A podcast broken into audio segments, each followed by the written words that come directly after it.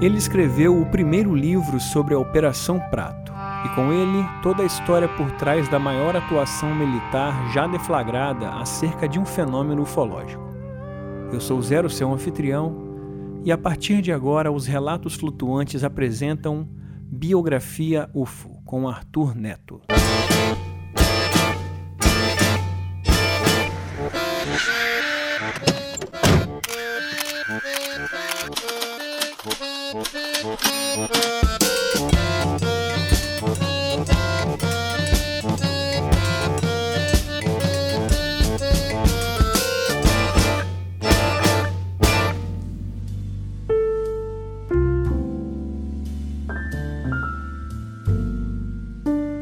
Olá, flutuante! Está começando Biografia UFO, o nosso programa de entrevistas onde a cada episódio nos encontramos com uma personalidade do meio ufológico para um bate-papo sobre sua trajetória.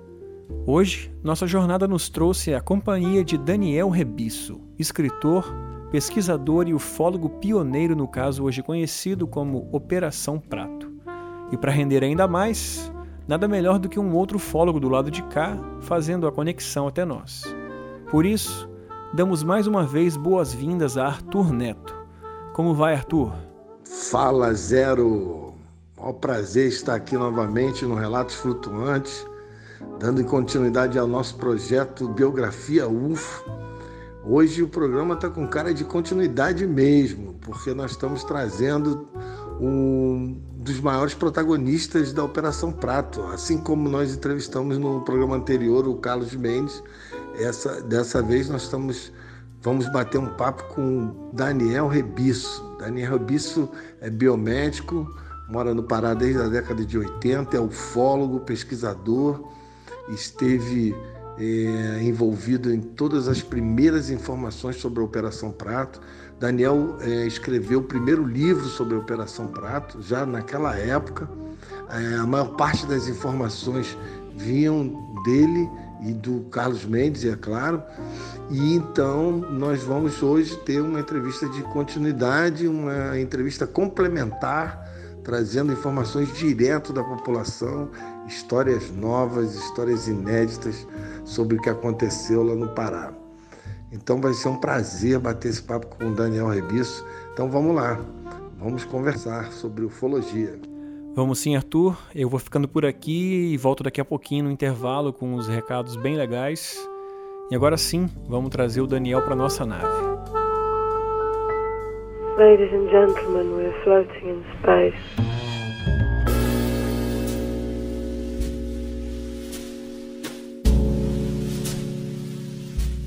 Boa noite, Daniel Rebisso. É um prazer ter você aqui no nosso podcast Relatos Flutuantes.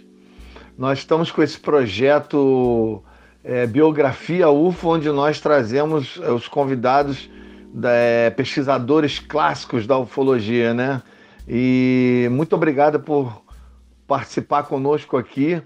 Eu queria começar, como eu faço com todos os, os convidados, é, pedindo a você que se apresente, fale um pouco de você, fale como começou a ufologia na sua vida. Conta pra gente aí, como é que começou a sua história na ufologia? É um prazer também estar com você, Arthur, é, participando desse, desse diálogo, desse intercâmbio de experiências. E a minha pesquisa começou exatamente em 1983, quando eu fui morar em Curitiba, e naquela ocasião conheci o ufólogo, que ainda, ainda hoje está ativo, o grande pesquisador Carlos Alberto Machado, fundador do CIPEX, Centro de Investigação e Pesquisa Exobiológica. Então, a partir de 83, eu, com meus olhos se abriram para a realidade UFO, passamos a fazer investigações, pesquisas de campo na região do Paraná, depois estive em Chapecó investigando um caso de, de abdução de um senhor chamado Nelson Tasca, e a partir de então esse interesse cresceu de tal forma que então me lembrei que eu, porque eu morei muitos anos e hoje estou morando em Belém do Pará. Então, em Belém do Pará, nos idos de 1977, ocorreu talvez a maior onda de aparições de OVNIs na história do Brasil, ou seja, nunca em tão, em, em, em tão pouco tempo houve tantas observações. Então, entre se acredita hoje nas pesquisas que entre abril de 1977 até mais ou menos dezembro de 77, houve uma grande incidência de aparições de OVNIs e outras coisas misteriosas no litoral do Pará e do Maranhão. E esses, esses eventos que ocorreram nessa região, isso me levou a investigar a fundo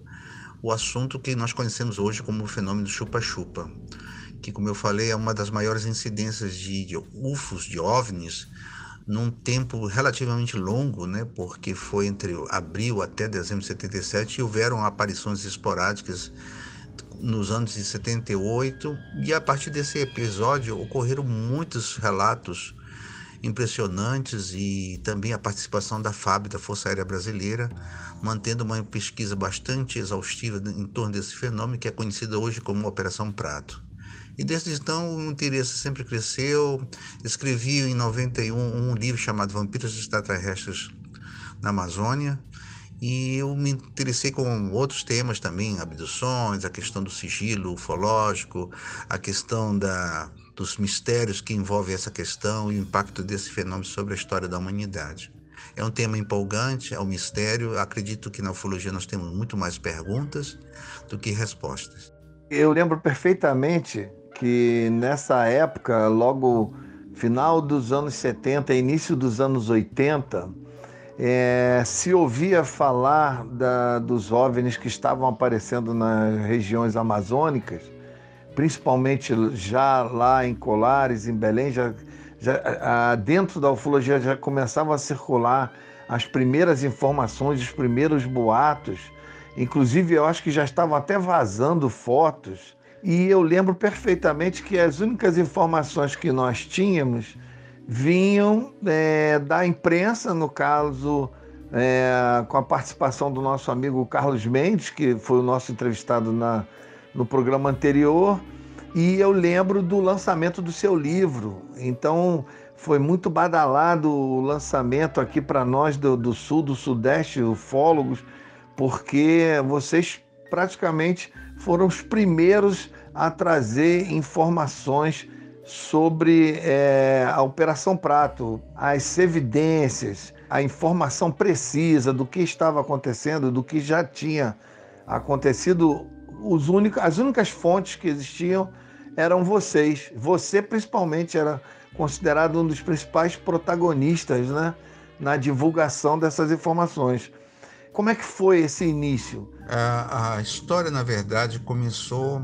É, os, primeiros, os primeiros alarmes das aparições começaram com os jornais locais.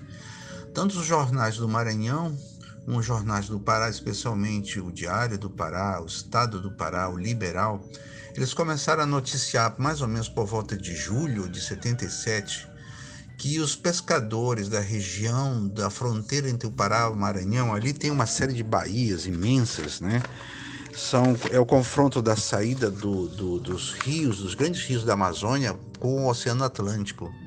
Então se forma a cada mais ou menos 100, mais ou menos 80 quilômetros de um ponto a outro, se formam grandes baías nós temos a Baía do Sol, a Baía de Coatipuru, a Baía de Caeté, a Baía de Emboraí, a Baía de Viseu, até chegar à Baía de São Marcos, que já está no Maranhão. Nessas baías, ou seja, é, eram, são visões litorâneas, ali começaram a aparecer as primeiras manifestações dessa luz que o pessoal chamava de luz luz vampiro, outros chamavam de luz do diabo, luz, luz demoníaca. Por que eles chamavam assim? Porque eram objetos noturnos, geralmente eram objetos noturnos, naves noturnas, que faziam voos rasantes em pequenos vilarejos, comunidades de pescadores e às vezes até em fazendas.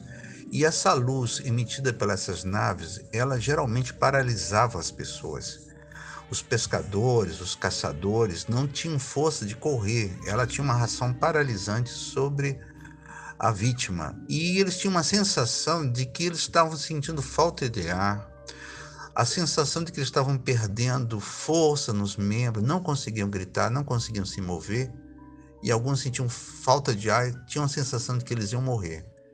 Depois que essa luz saía do corpo deles, eles ficavam com dores de cabeça, vertigem, mal-estar, febre. A doutora Velade, que foi uma médica que meses depois encontrou os casos lá em Colares, ela viu muito dessas pessoas queimadas por essas luzes das naves. E ela dizia que eles apresentavam queimaduras extensas na região onde foram atingidas e apresentavam uma vermelhidão, uma dor intensa no local. Às vezes ela percebia como duas pequenas perfurações, ou como se fossem picadas de agulha, no centro da, daquela mancha vermelha. Era como se fossem queimaduras de sol bem intensas, né? E as pessoas ficavam com dor de cabeça e durante uns 5 a 8 dias elas não conseguiam se levantar da sua cama, da sua rede. Então, por isso que essa luz foi chamada de luz chupa-chupa, né? Era como se essa luz sugasse alguma coisa dos seres humanos. Então, esses episódios começaram a, se estender por toda essa região. Por exemplo, nós temos um caso na, na Baía de Quatipuru, que um, um pai e filho pescando de madrugada, por volta de duas horas da manhã, na boca do rio Gurupi, e eles estavam pescando quando o filho dele, o, filho, o seu Simão, disse: Pai, olha ali no céu, tem uma estrela brilhando mais do que as outras.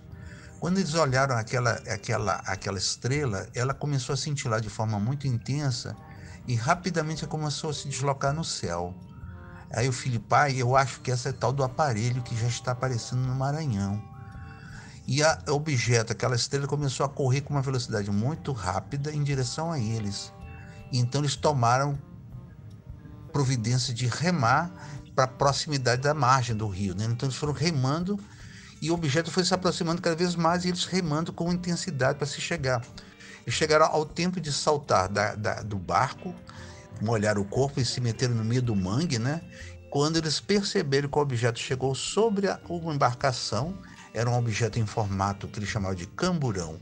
Era um objeto cilíndrico com uma luz muito intensa e de dentro desse objeto cilíndrico ele ejetava uma luz como se fosse um farol, uma luz muito intensa e aquela luz começava como que focando. Ele, eles ficaram com medo porque a, a luz começou a rastrear o barco, a orla, como se estivesse procurando eles, até que de repente essa luz recolheu para dentro da nave e ela fez um giro rápido e desapareceu no firmamento. Esses episódios começaram a acontecer dessa ordem. Depois tivemos pescadores, aliás, caçadores, que no meio da mata, tentando caçar, de, digamos, de madrugada, foram surpreendidos também por uma luz intensa dentro da mata e eles viam uma luz também que como se estivesse focando dentro da selva. Nós tivemos casos no Maranhão onde pessoas que estavam de madrugada caminhando, indo para uma fazenda a cavalo, foram perseguidos por um objeto que eles chamavam em formato de arraia, em formato de papagaio. Essas aparições foram tão intensas que começaram a correr um pânico nessas comunidades. E então, mais ou menos por volta de outubro de 77, um prefeito de uma cidade aqui de, de, de um município de Belém chamado Vigia, município de Vigia, o prefeito na ocasião era o professor Eudônio Favacho, que hoje é um escritor, né? Ele pediu providências da aeronáutica porque a população estava apavorada com essa luz. E as pessoas estavam deixando os seus vilarejos, saindo das suas cidades, porque o pânico era tamanho, porque eles achavam que essa luz estava matando as pessoas e estava tirando sangue. Então, exatamente em, 70, em outubro de 77, inicia a missão secreta da FAB chamada Operação Prato. Você já começou a nos deslumbrar aqui com, com essas histórias. É incrível, essas histórias entusiasmantes, né? É o que é mais deslumbrante são, são essas histórias, as histórias que ilustram todos esses acontecimentos aí na região. Mas eu queria saber de você o seguinte: no total, é, você chegou a, a constatar que eram quantos municípios da, da região que, que tiveram é, referências desses ataques, se assim a gente pode chamar, né? E, e, se você, no início da sua pesquisa, você já começou lá pelo Maranhão, você veio seguindo a informação do evento, o evento ele veio migrando, né? Então, Arthur, a, a, quando eu comecei a investigação nos anos 84, 85, 86, como todo ufólogo na época, a gente não tinha muitos recursos, né? Então, infelizmente, eu não, como eu não tinha recursos, eu acabei fazendo uma investigação muito mais bibliográfica dos jornais, né, do que foi publicado no Maranhão e no Pará, e fiz algumas pesquisas de campo nos municípios mais próximos da Belém, Foi no município de Santo Antônio, Tauá, Benevides, Marituba, município de, de Vigia, aquela a região de Colares, a Ilha do Mosqueiro. Entrevistei muitas testemunhas, pessoas, pescadores, donos de casa, médicos. Conversei com oficial, com os oficiais e suboficiais que participaram da Operação Prato na época. E a, a região do Maranhão, um amigo meu nos, nos ajudou que hoje é, inclusive é pesquisador, o, o, Luiz Edinaldo, que mora hoje em Grajaú, no interior do Maranhão. Ele fez alguns, um link e nos repassou muitos informes do Maranhão. A verdade é que a gente pode traçar um, um, uma faixa de observações extensas que vem desde São Luís do Maranhão, ali onde está a, a, a base de lançamento de foguetes do Brasil, que é Alcântara, né? E você vai margeando toda aquela costa do norte até chegar na ilha do Marajó. Toda aquela zona litorânea foi palco dessas observações. Não há praticamente nenhum município daquela região que não tenha uma história fantástica, um episódio bizarro envolvendo esses aparelhos, né? O que é interessante é que é, há uma dinâmica é, realmente o, o, o, fenômeno foi migrando progressivamente do, do Maranhão, da Baía de São Marcos, foi subindo pela costa do Maranhão, entrou pela, pela fronteira do Pará-Maranhão, ali onde é a região do Gurupi, e foi migrando até a foz do Rio Amazonas.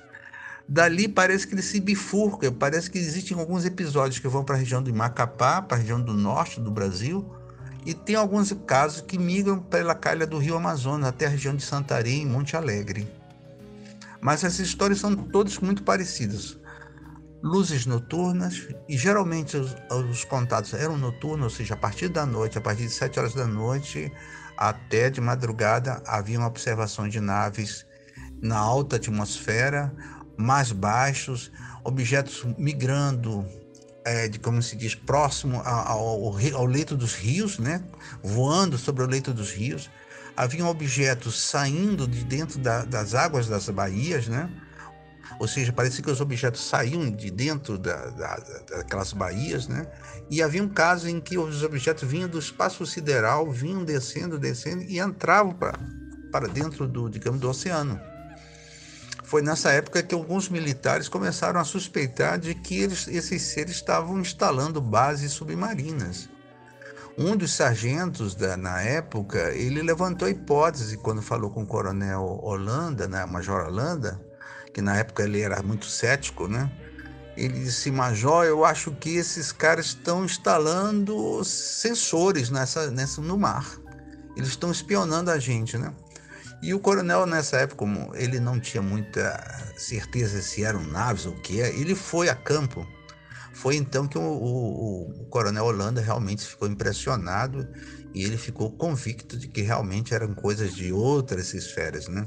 É, eu queria saber de você qual é o caso mais emblemático. O que, que foi mais contundente que deu esse impulso para que as coisas tomassem, uma, vamos dizer assim, um ponto de vista militar, né? como, como acabou se tornando uma operação militar. Existem muitos casos impressionantes nessa época, Tem tantos casos, mas um dos mais emblemáticos que, que, que, alguns consideram como o caso número um, foi, alguns consideram o episódio número um, é o caso da Ilha dos Caranguejos, né? A Ilha dos Caranguejos é uma ilha que está na Baía de São Marcos, próxima a São Luís, não é tão próxima, é uma região Ali, mais ou menos, por volta do, do dia 25 de abril de 77, é, quatro, quatro cidadãos é, estavam num barco que foram a um local para tirar caibros do mato. Né? Nos anos 77, as pessoas ainda tiravam varetas no mato para fazer andaimes nas construções civis. Né? Então, eles foram para essa ilha chamada Caranguejo para coletar esse material e a maré não estava favorável, eles pernoitaram lá. É, um rapaz ficou em cima, na, no converso, dormindo, os outros foram para o porão dormir, que era o irmão dele, José Correia, né? O, esse era irmão, o outro colega chamado Firmino e um cunhado chamado Aureliano Chaves. Eles foram dormir lá embaixo, no, como se diz, no porão, e ele ficou lá em cima. E a noite aparentemente tranquila, quando de madrugada o que estava em cima ele, o Apolinário, ele ouviu gemidos vindo do porão. Aquele grito de dor, né? E ele pulou da, da rede dele e entrou e acendeu a luz, né? Quando ele acendeu a luz do porão, ele percebeu que o irmão dele estava imóvel no chão, imóvel, com uma ferida grande no corpo, uma queimadura. O outro estava queimado e o outro estava meio assim desnorteado, né? E então ele ficou impressionado que eram queimaduras extensas, grandes, e então ele o jeito foi levar sozinho, ele levantou a âncora do, do barco Maria Rosa e foi até o Porto de Itaqui, quando então ele chegou e divulgou esse episódio ao pessoal do porto, pediu ajuda do delegado, chamou a ambulância para levar para o pronto-socorro, né? E o, o comissário de, da, da de, de, polícia, ele diz assim, vi na embarcação né, o corpo de um rapaz ferido e ao lado do seu irmão. Dava a impressão de que alguém foi congestionado. O corpo do que eu vi falecer apresentava uma espécie de queimadura bastante grande, principalmente na região do braço. Outro abaixo do braço também tinha largado um pedaço da carne. Tinha, nunca tinha visto tamanha queimadura, né? Um ferimento estranho, né? Na boca também havia na vítima. No que estava ferido, né? A gente notava uma queimadura era igual, né? E parecida. Dava a impressão de queimadura provocada por um ferro em brasa mas não era não. Eu realmente nunca tinha visto nada parecido. Mas não vi o indício de, ele também ele diz assim, eu não vi indício de fogo ou incêndio no porão da embarcação. O ferido, que é o Aureliano, né, ainda conseguia falar, mas não conseguia entender o que ele falava. Ele estava balbuciando, estava fora de si, né? E ele estava com um olhar estranho, e mais tarde o, o foi feita a necrópsia do, do, do, de um dos corpos, né? Realmente tinha uma. Se notou que eles estavam foram queimados por um raio, não se sabe como. E isso anos, anos depois, aliás, desculpa, anos depois não, é um tempo depois, o pesquisador Bob Pratt do National Enquirer, ele, ele conseguiu um financiamento, não sei como, ele levou do Rio de Janeiro o médico conceituado Dr. Silvio Lago. Era um médico que gostava de ufologia, era especialista em hipnose, e Dr. Silvio Lago foi convidado pelo Bob Pratt para ir até São Luís para entrevistar os sobreviventes, né? Tentou fazer uma regressão hipnótica nos dois sobreviventes, mas ele não conseguia extrair nada dessas memórias passadas, né? E Bob Pratt considerava esse episódio como um dos primeiros, um dos primeiros sinais do, da onda chupa-chupa. Né?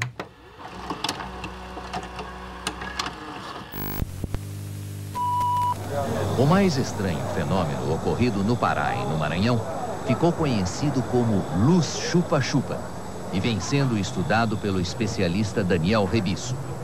É, falando um pouco sobre a Operação Prato, que é um tema à parte do, de todo esse assunto, né?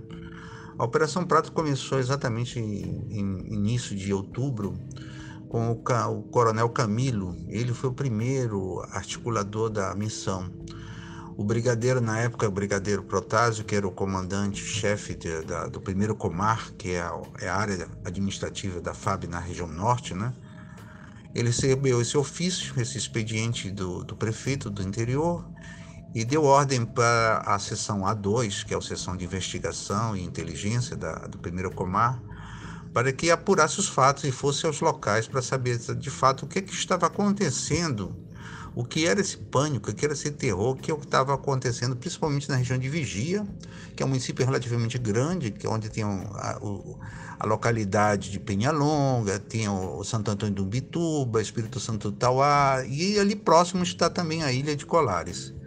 A população estava realmente assustada porque todas as noites eles viam objetos, sondas, fazendo voos rasantes em alguns vilarejos, principalmente Colares e outros lugares, e haviam algumas pessoas queimadas.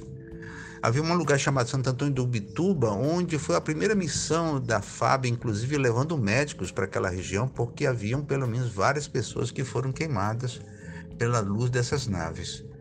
Então, a Operação Prato, assim chamada, ela começou em outubro com o Coronel Camilo, Logo em seguida ele foi transferido para uma outra para outra para outro comar, né? E assumiu naquele momento o nosso conhecido e lendário Coronel Holanda, na época era Major Holanda. O Major Holanda montou uma equipe de duas equipes de, formado por suboficiais, todos preparados, que foram para aquela região investigar, levantar dados, documentar, fazer relatórios de campo. E nas primeiras missões, quando eles chegaram com o Coronel Holanda, e o coronel perguntou: e aí? O que está acontecendo no interior? Eu disse: Major, o senhor talvez não vá acreditar, mas a coisa é séria. O povo está apavorado com uma coisa que eles estão vendo no espaço. E nós, numa dessas vigílias, nós já conseguimos ver algumas coisas no céu se movendo.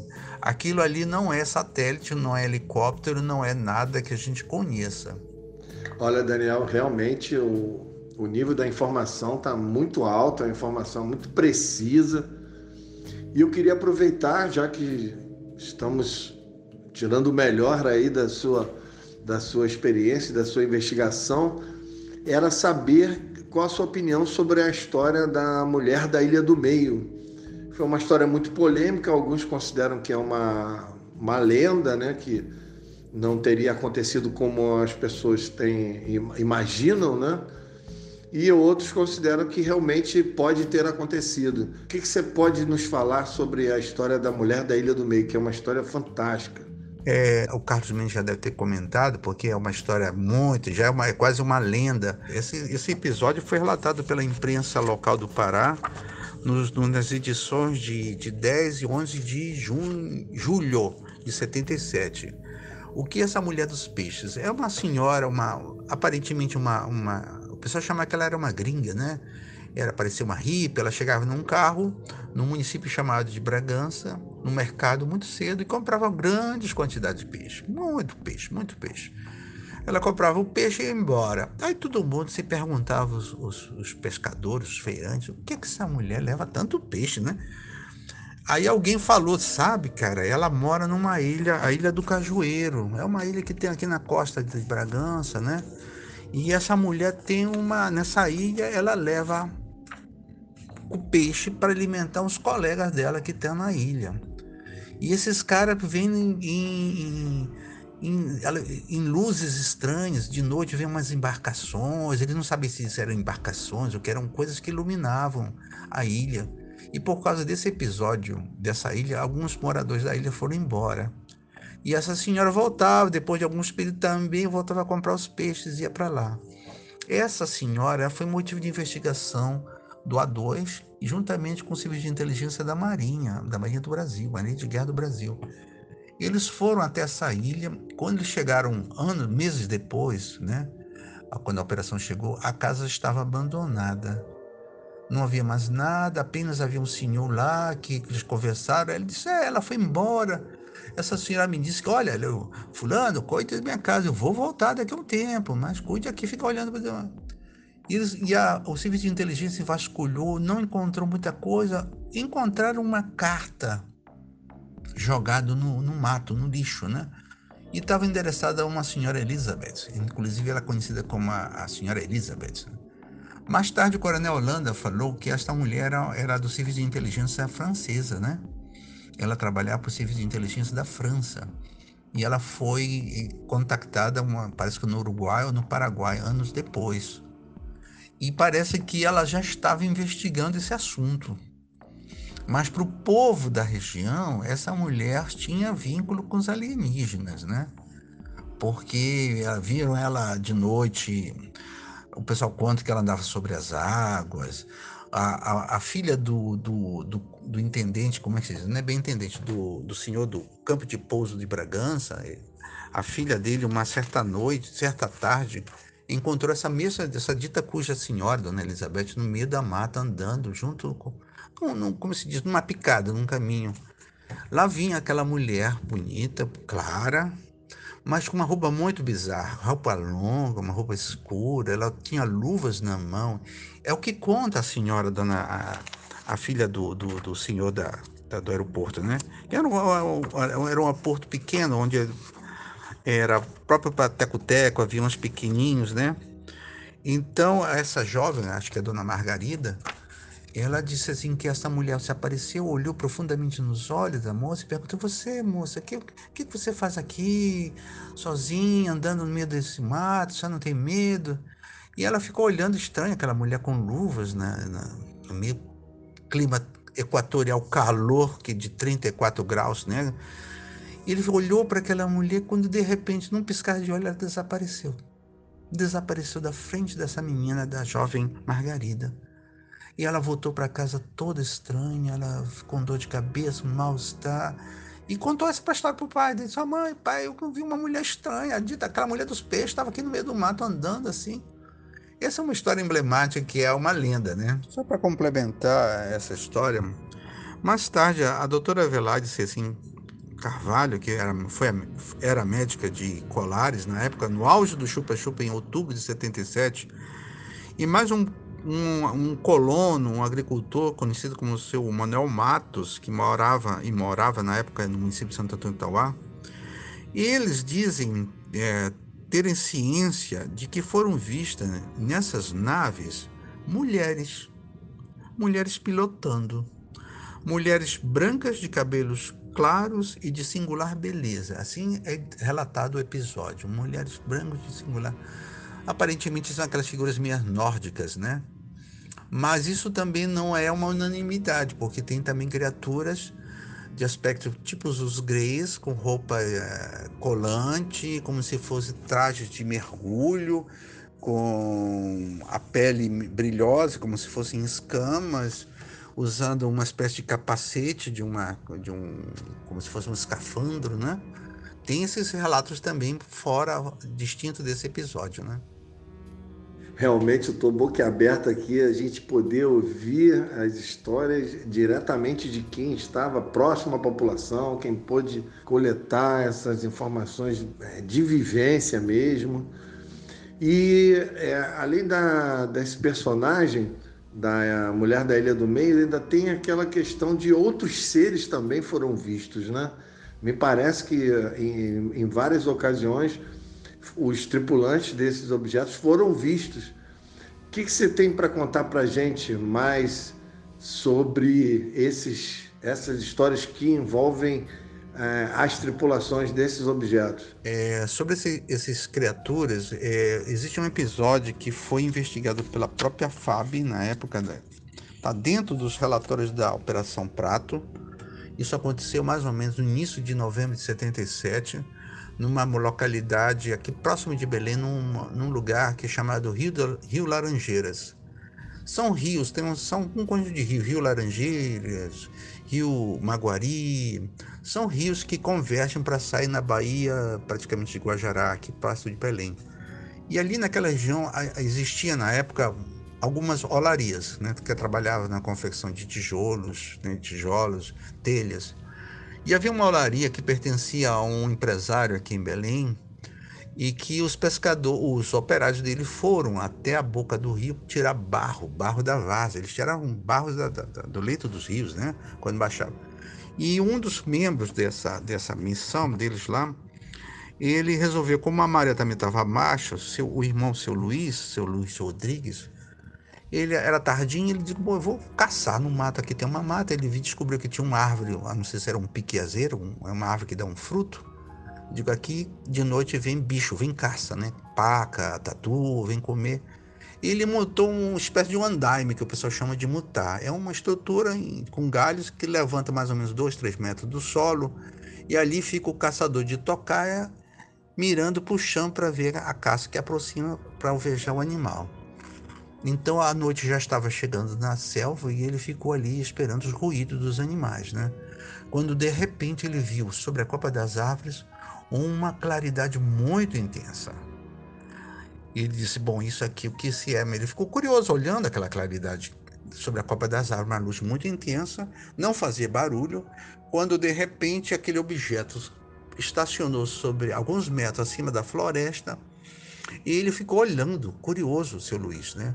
Quando de repente ele viu como se se abrisse uma carlinha, outra porta, porque saiu uma luz muito mais intensa do, da, da, da luz principal. E foi aí que ele ficou apavorado. Ele viu uma criatura flutuando. saiu do interior da nave uma criatura, um ser, um humanoide, flutuando. E com uma das mãos ele parecia ter uma lanterna, alguma coisa, porque ele focou em direção dele, exatamente na direção dele, em cima da árvore. Quando ele viu aquela criatura focando uma luz em cima dele, ele ficou apavorado. Ele se jogou lá de cima e saiu correndo no meio da mata gritando, né, para os colegas: Olha, perigo, perigo. E quando ele chegou à beira do rio com os colegas do barco, né, objeto veio lá do interior da mata, veio sobrevoando, estacionou sobre a embarcação e eles, claro, não se ficaram dentro do barco, se meteram dentro do mato, se escondendo. E os três observaram que novamente saiu o humanoide de, do mesmo jeito, flutuando, olhando, iluminando a região, voltou para dentro da nave e ele disse que esse ser ele tinha uma, uma roupa, uma roupa. Ele disse que a roupa dele, a, ele não sabia dizer se era roupa, se era pele, brilhava como se fosse uma pele de, uma, de um sapo, de uma serpente, de um animal. Era uma coisa úmida, né? e chamou atenção porque realmente ele tinha um objeto na mão que parecia uma lanterna, né? E outra coisa ele tinha alguma outra coisa também. E essas criaturas são observadas e em colares também apareceu esse mesmo esse mesmo tipo de ser, né? Como é que os militares ficaram sabendo? Como é que chegou o conhecimento dos militares que exatamente nessa região estava acontecendo esses episódios tão contundentes? Esse caso do seu Luiz, do seu Luiz Rodrigues foi tão emblemático que o, ele, como é que o Fábio soube do episódio? Porque a Fábio nessa época comprava reagentes químicos e filmes numa loja de fotográfica na época a mais, mais grande, mais bem conceituada, que era conhecida como a fotografia Koifer, né? Então, quando um dos sargentos suboficial chegou lá comprando material, o balconista falou, disse, é, falou pro, pro militar, seu, e se os senhores estão investigando o material, vocês estão estudando chupa-chupa, né?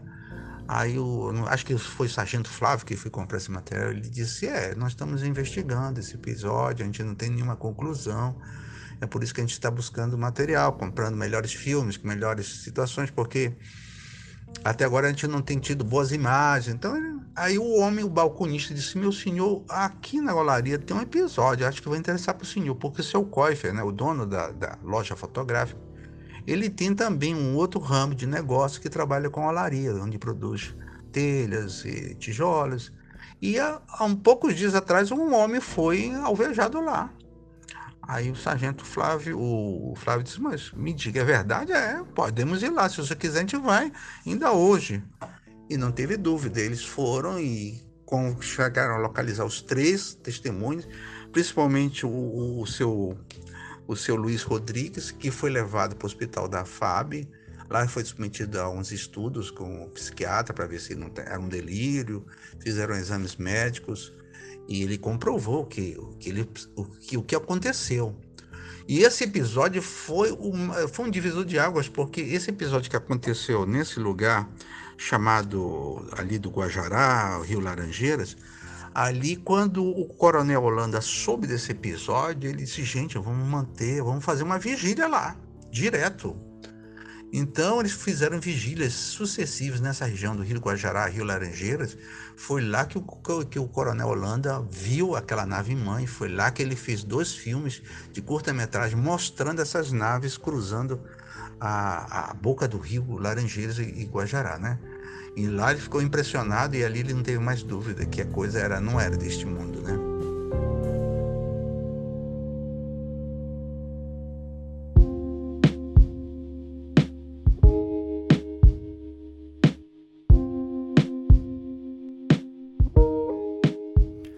Sim, senhores, vamos fazer um break rapidinho para todo mundo poder beber aquela água da Maria Sintra e já já eu trago os dois de volta para cá. Antes de mais nada, já está bem claro que o episódio de hoje é uma sequência direta do programa anterior, quando a gente falou com Carlos Mendes, né? Pois bem, a proposta é justamente criar esse paralelo. Nessa altura do programa, inclusive, já ouvimos assuntos que convergem com as ideias do episódio passado. Então, é, antes de mais nada, eu ressalto que é muito interessante escutar esses dois programas em sequência, porque a dicotomia que vai ser gerada é, vai ser um panorama riquíssimo do caso, né? Agora sim, deixa eu mudar de assunto, porque eu preciso agradecer o total apoio que a gente está recebendo. A adesão ao nosso financiamento coletivo está muito bacana e é por isso que hoje a gente conseguiu trazer uma ferramenta nova para o programa. Né? Com o dinheiro do apoio, a gente pôde comprar um microfone novo para o Arthur. E parte desse episódio aqui, ele já está fazendo uso desse microfone. E ainda nem batemos a nossa primeira meta, cara. Falta muito pouquinho. Por isso, bora chegar junto na nave. Basta você acessar apoia.se barra relatos flutuantes. E ali você vai se deparar com algumas propostas de ajuda. A primeira delas é uma de R$ reais e fica aqui uma observação. O nosso foco é ter uma base maior de apoiadores. Então, bora combinar todo mundo nos R$ reais, tudo junto ao mesmo tempo, e a gente leva essa nave bem mais longe. E se for o caso do Apoia-se não ser uma plataforma que te agrada, manda um inbox ou um oi no WhatsApp 28 999834185 e bora combinar a melhor forma de se juntar ao nosso time, beleza? Bom, falei demais, agora é voltar para a nave que os dois já estão com a faca na boca.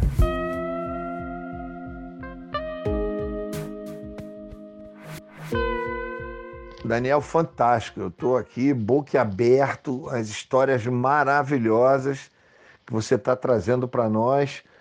Realmente é extraordinário, né? inédito também, essas informações inéditas. É, só a pesquisa, essa pesquisa minuciosa pode revelar esse tipo de informação. Mas, pois bem, eu queria voltar a falar sobre a questão do, dos pescadores que vieram a falecer, porque ocorre o seguinte: no mundo inteiro é, tem-se sempre a impressão de que os, esses seres eles nunca. Não existe uma fundamentação que leve a crer que esses seres queiram nos agredir, inclusive é, até o ponto de levar as pessoas a óbito. É, as poucas referências a nível mundial são essas aí, são essas da Operação Prato, algumas do norte do Brasil, como aconteceu lá no Ceará, como já aconteceu em outras regiões, mas isso a nível mundial, estatisticamente, é mínimo, entendeu? Então, eu, sinceramente, eu, eu vim buscando uma resposta para isso, porque isso não me parece é, ataques. Uma questão que sempre os ufólogos se perguntaram, desde que começou a ufologia, Ixi, meu Deus, vamos voltar aí.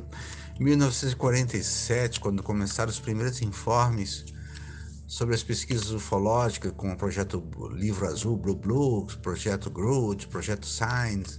São projetos que foram desenvolvidos nos Estados Unidos entre 47 até 1950, anos 60, quando os militares norte-americanos queriam saber se havia um grau de periculosidade dos UFOs, dos OVNIs, em território norte-americano.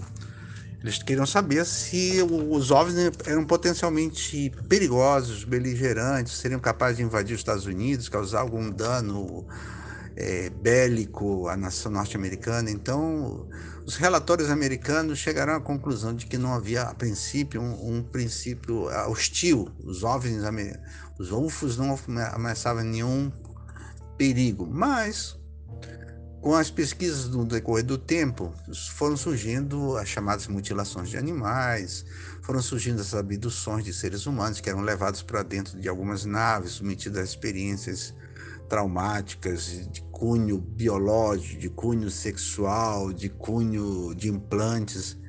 E sempre a comunidade ufológica ficou dividida se o fenômeno OVNI ele tem um aspecto hostil, se ele tem um aspecto benigno, e nunca se chegou a um bom termo sobre isso, porque tem a turma que é um fenômeno muito camaleônico, ele tem muitos aspectos. Então, na história do chupa-chupa, em 77, o coronel Holanda, ele pessoalmente ele, ele acreditava que os episódios de morte e queimaduras que ocorreram na história do chupa-chupa foram questões acidentais, foram alguns erros é, que, que acabaram correndo, tipo assim, a pessoa não resistiu à abordagem. Por exemplo, a doutora Velade diz que havia três pessoas, duas, três pessoas que morreram em função desses ataques.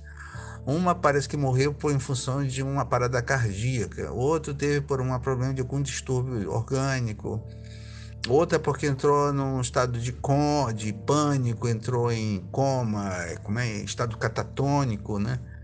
E essas queimaduras parecem, segundo quando o Jacques Vallée, o grande ufólogo americano, é, é, franco-americano, esteve aqui, esteve aqui em Belém nos anos 80, ele, a esposa e um companheiro vieram investigar em loco a história do chupa-chupa, né?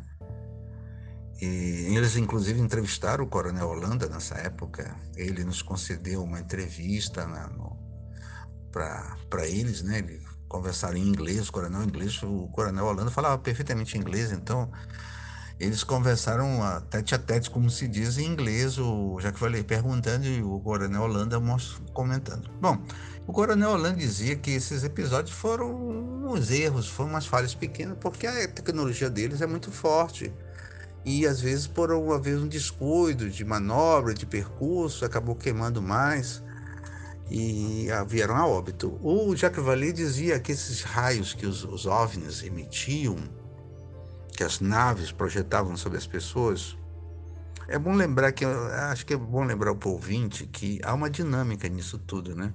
Como é essa dinâmica? Haviam pessoas em casa, dormindo, haviam pessoas caçando, haviam pessoas pescando, e essas naves, quando se aproximavam, eram as naves de, de várias formas, tinham naves em formato de bola, de esfera, as naves em forma de uma, como se diz, de uma pipa, de uma raia, é um animal assim mais bojudo, com uma cauda longa.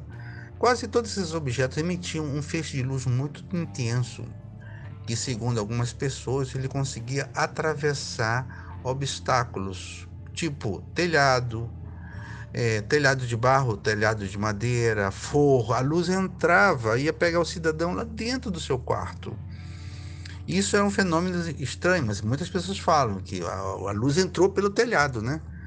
E o que estava no mato, descampado, a luz chegava ao corpo dele e na hora que essa luz tocava, havia um, durante alguns minutos ou segundos um estado de paralisação. A doutora Valade constatou que eles ficavam paralisados. Essa paralisação não era causada pelo medo. Ah, tô com, ficou com medo, não responde. Não, eles queriam até que uns queriam gritar, outros queriam correr, mas não conseguiam. O corpo não respondia. O professor Jacques Vallée diz que esses raios eles têm uma modulação sobre o sistema motor. Ou seja, é, é, esse raio tem uma ação anestesiante, ele, ele anestesia os membros, a pessoa não responde. O, o sistema motor, né, o esquelético não responde, os braços não respondem, ele, a, a garganta não responde, ele não consegue falar. E o que é mais impressionante, o diafragma para de, de respirar. Então era essa sensação que as pessoas tinham que estavam morrendo por falta de ar. Por alguns segundos o diafragma não respira.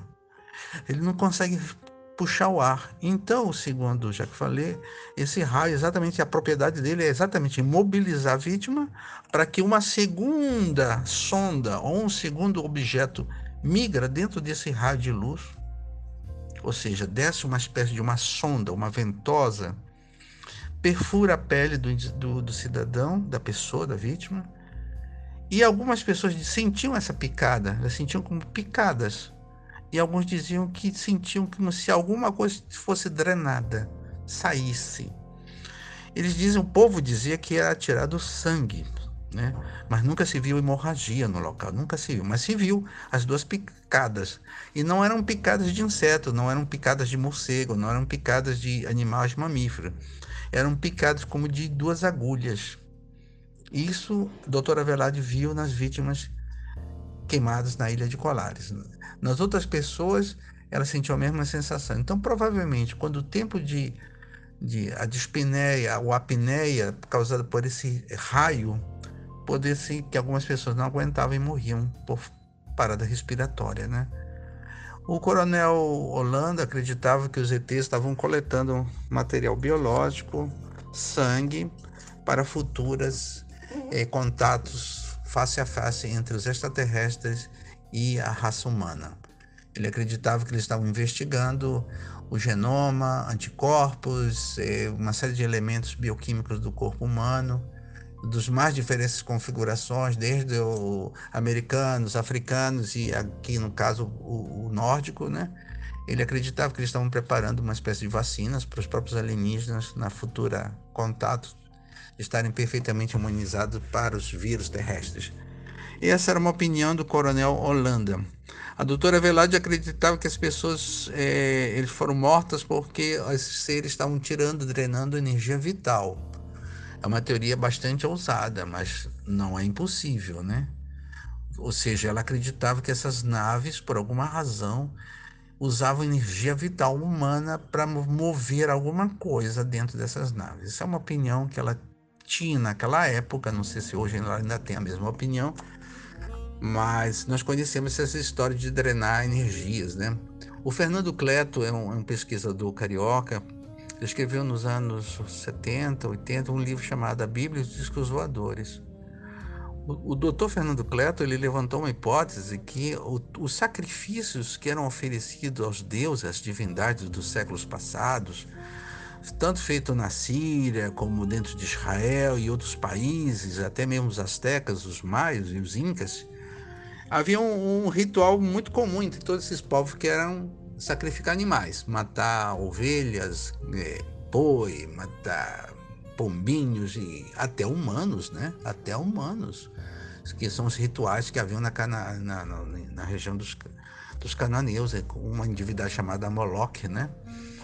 Porque se sacrificavam animais? Porque eles acreditavam que o animal liberava energia vital na hora que eles são sacrificados e o sangue se vai pelo solo, pelo altar, as entidades espirituais elas drenam essas energias vitais que estão no sangue.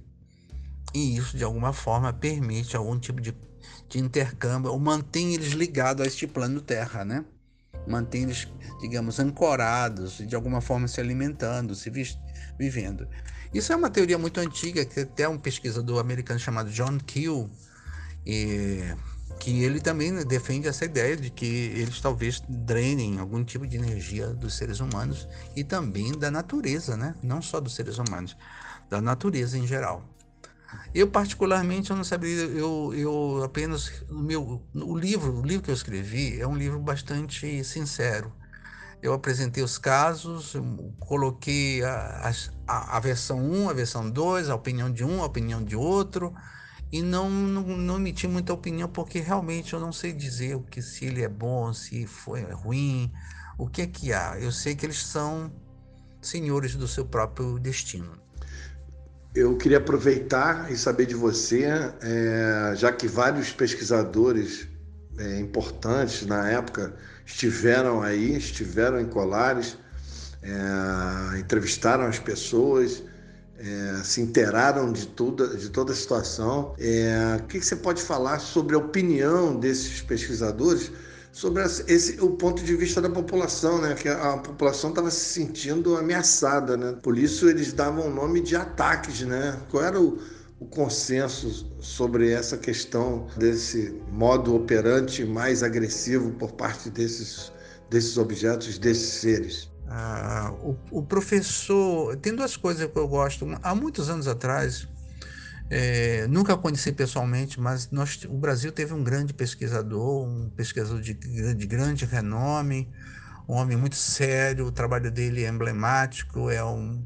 Inclusive a Fábio solicitou na época da Operação Prato uma orientação dele foi o pesquisador Uvio Brand Aleixo, um pesquisador mineiro. E este, o Uvio Brand Aleixo foi um homem que investigou casos fantásticos, casos de abdução, de queimaduras, é, brigando com colonos, é, nave levando é, agricultores, coisas do gênero. Bom, o professor, uma vez, quando eu tive a sorte de falar por telefone com ele, Naquela época que eu estava escrevendo o livro, eu perguntei, professor Aleixo, o senhor que tem anos de experiência na ufologia, mais do que eu, muitos anos, qual é a sua opinião? O que, é que o senhor me diz sobre isso? Quem são eles? De onde eles vêm? E olha, Arthur, a resposta que ele me deu. Daniel, fomos nós que chamamos eles. Fomos nós que chamamos eles. Como, professor? Não entendo.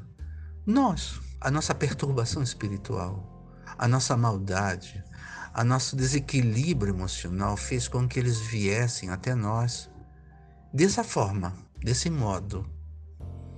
Então, tem alguma razão quando ele falou isso. Aí depois eu fiquei pensando o que ele respondeu, né? Porque essa resposta diz respeito a nós, né? Se a gente tem uma conduta má, ruim, é natural que se aproximem maus espíritos, não só maus espíritos, maus ETs também, né? Maus anjos, né? As trevas começam a vir em cima das nossas próprias trevas, né? Então, quando o ser humano começou a se tornar um ser agressivo, sexista, voltado à magia negra, voltado às, aos orgias da vida sexuais, o que é que veio, Arthur? Vieram os ETs que sequestram, que fazem práticas sexuais com os humanos, que implantam, tiram feto, põem feto, tiram sangue, põem sangue. Tá entendendo? Tem um, parece que existe uma relação dialética entre o que nós estamos vivendo e o que nós e o que eles nos oferecem, né? Então parece que há alguma verdade nisso, ou seja, nós acabamos trazendo esse tipo de coisa pela nossa conduta, pela nossa forma de ser. Eu estou me referindo a esses casos mais sombrios da ufologia, né? Eu acredito que a ufologia tem o seu lado sombrio, sim, tem o seu lado luminoso, mas tem o seu lado sombrio. Naquela época, quando o Bob Pratt, continuar sua resposta, naquela época o Bob Pratt esteve várias vezes, o Bob Pratt esteve, é um pesquisador, ufólogo norte-americano, ele era redator de um jornal chamado National Enquirer, e ele esteve várias vezes, inclusive foi o primeiro ufólogo a estar no Pará, em Colares, logo em 77. É por isso que a gente suspeitava que ele tinha alguma ligação com o Pentágono, com a CIA, porque como é que ele chegou tão rápido dos Estados Unidos, da Flórida?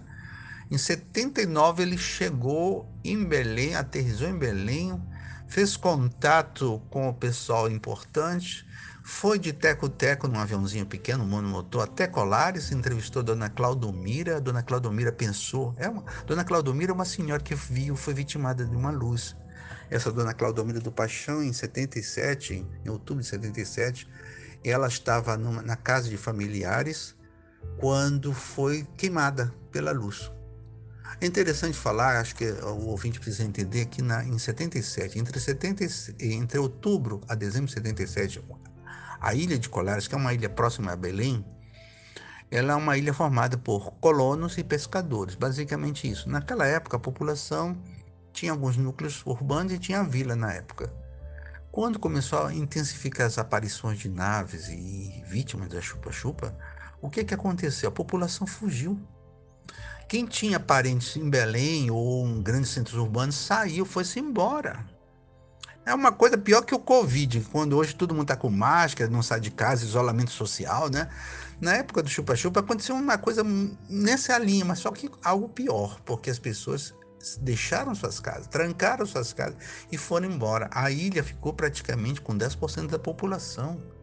Os pescadores não iam mais para o mar com medo de serem atacados pela luz. As pessoas, à noite, o que, é que acontecia? As famílias, as pessoas, todo mundo dormia numa mesma casa. Então vinha fulano de Beltrano, parente, toda uma família, e numa mesma casa dormiam 20, 30, 40 pessoas, com medo. E os homens, os mais valentes, faziam vigília pela rua, saíam, faziam fogueiras aqui, a cada 100 metros uma fogueira. O, o prefeito deu rojão, fogos de artifício, para afugentar as naves quando elas vinham em voo rasante. Porque as naves faziam voo rasante, tinham sondas, Arthur, que elas corriam pela madrugada dentro da vila. Uma bola de luz, a mais ou menos a um metro de altura, correndo pelas ruas da cidade. E o pessoal gritando: oh, lá vai ela, vai, pega, pega, pega. Aquela gritaria, a mulherada e as crianças com medo de casa. Então, voltando à história, Dona Claudomira foi dormir com uma família numa casa e ela dormia próximo a uma janela, uma janela bem humilde que não tinha nem janela de vidro nem de madeira, apenas um cortinado, um pano. E quando ela viu, ela percebeu que tinha um raio de luz em cima dela e ela gritou: Meu Deus, foi atacada. Mas isso já tinha passado. E ela conta depois, ela contou isso para o Bob Pratt, e o próprio Coronel Orlando confirmou, e eu também depois, numa segunda entrevista, ela me falou, que ela viu uma criatura lá fora, ela, quando ela abriu a porta, quando ela viu, ela tinha uma luz em cima dela. Essa luz foi, já foi disparada por meio de uma pistola, tipo uma pistola. Viu uma criatura de um metro e meio lá fora, ela conseguiu ver pela janela que abriu assim, mais ou menos, pelo, não sei se pelo vento o quê. Ela viu aquela criatura com uma roupa de mergulhador, uma roupa plástica de mergulhador porque brilhava. Ele tinha uma viseira no rosto, dava para ver uma criatura mais ou menos de olhos puxados, meio oriental, e com uma espécie de uma pistola de onde saiu um raio que queimou ela. Aí o raio voltou, a luz ela é recolhida, ela não apaga, viu, Arthur? Ela não apaga, ela, a luz ela se recolhe, ela vem andando. Por isso que a pessoa chama, chama isso de luz sólida. É, todos os grandes ufólogos da época estiveram, é, de alguma maneira, em algum momento, envolvidos com, com o que estava acontecendo aí no Pará, né?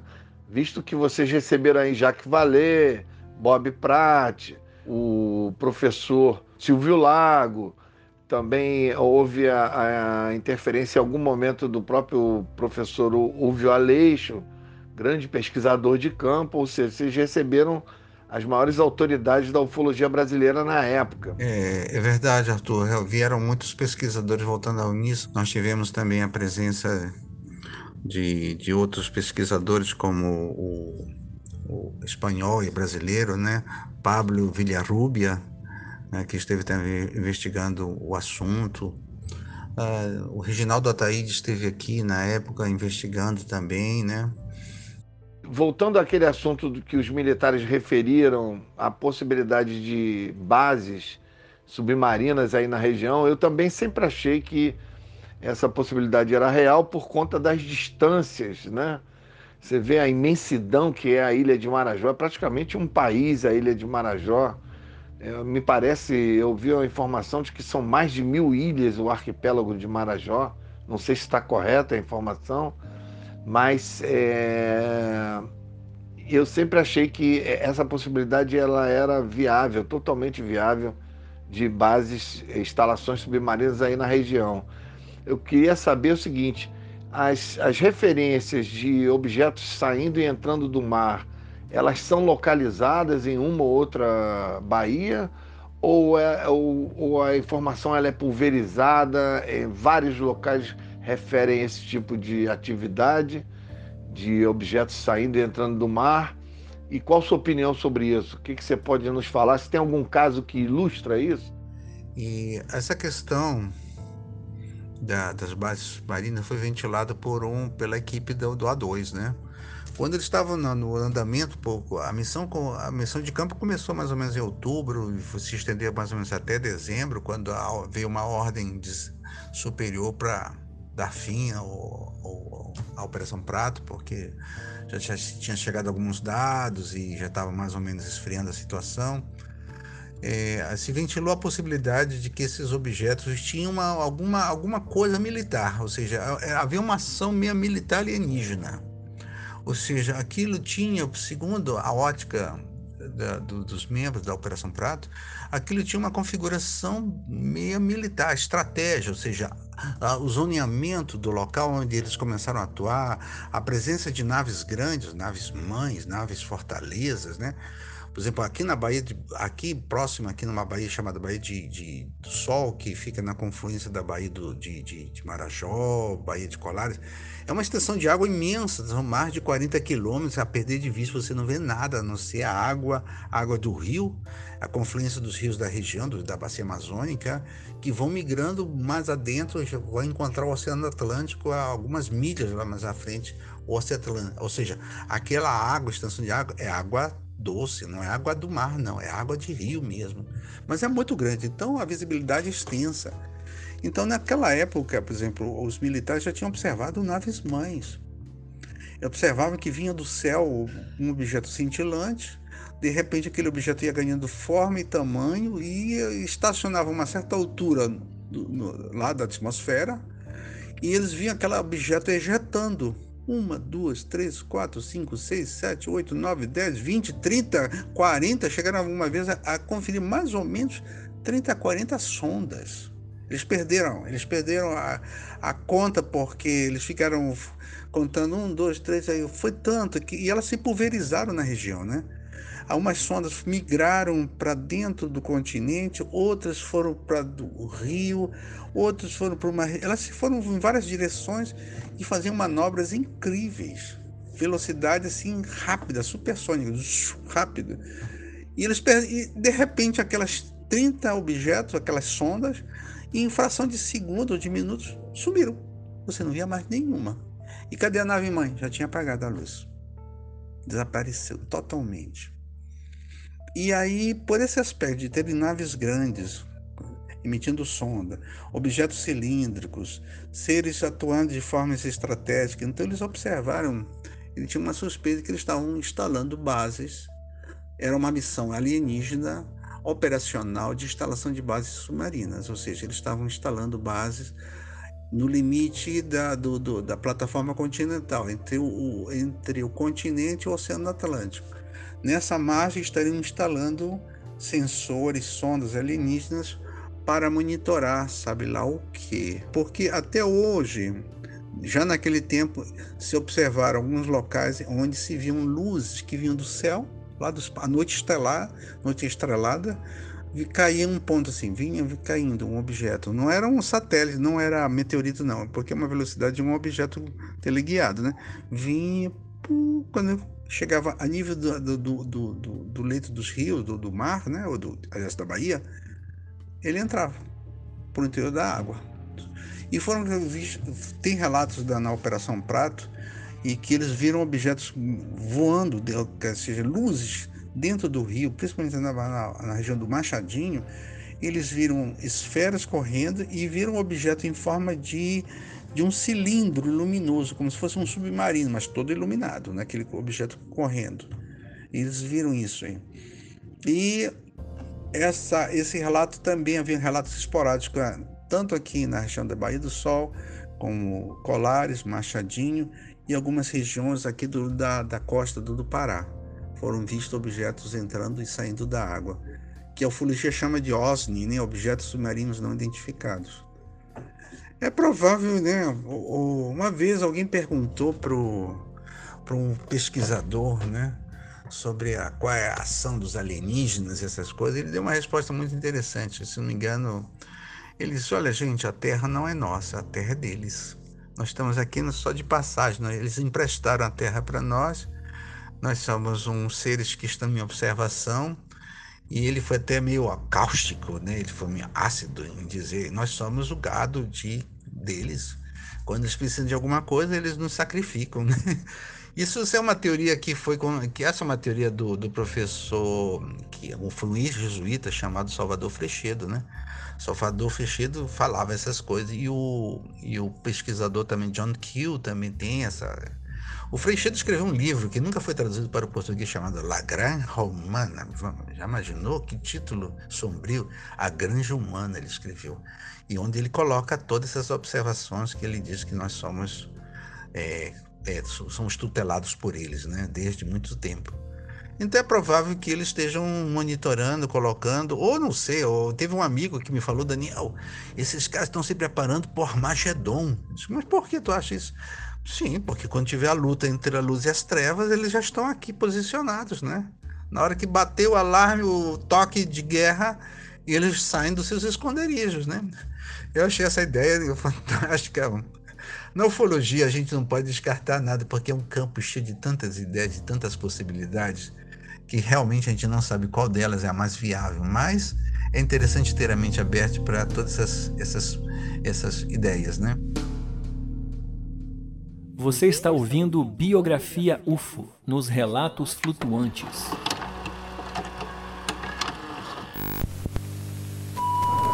Dona Claudemira Paixão e Newton Cardoso foram vítimas da luz chupa-chupa na ilha de Colares.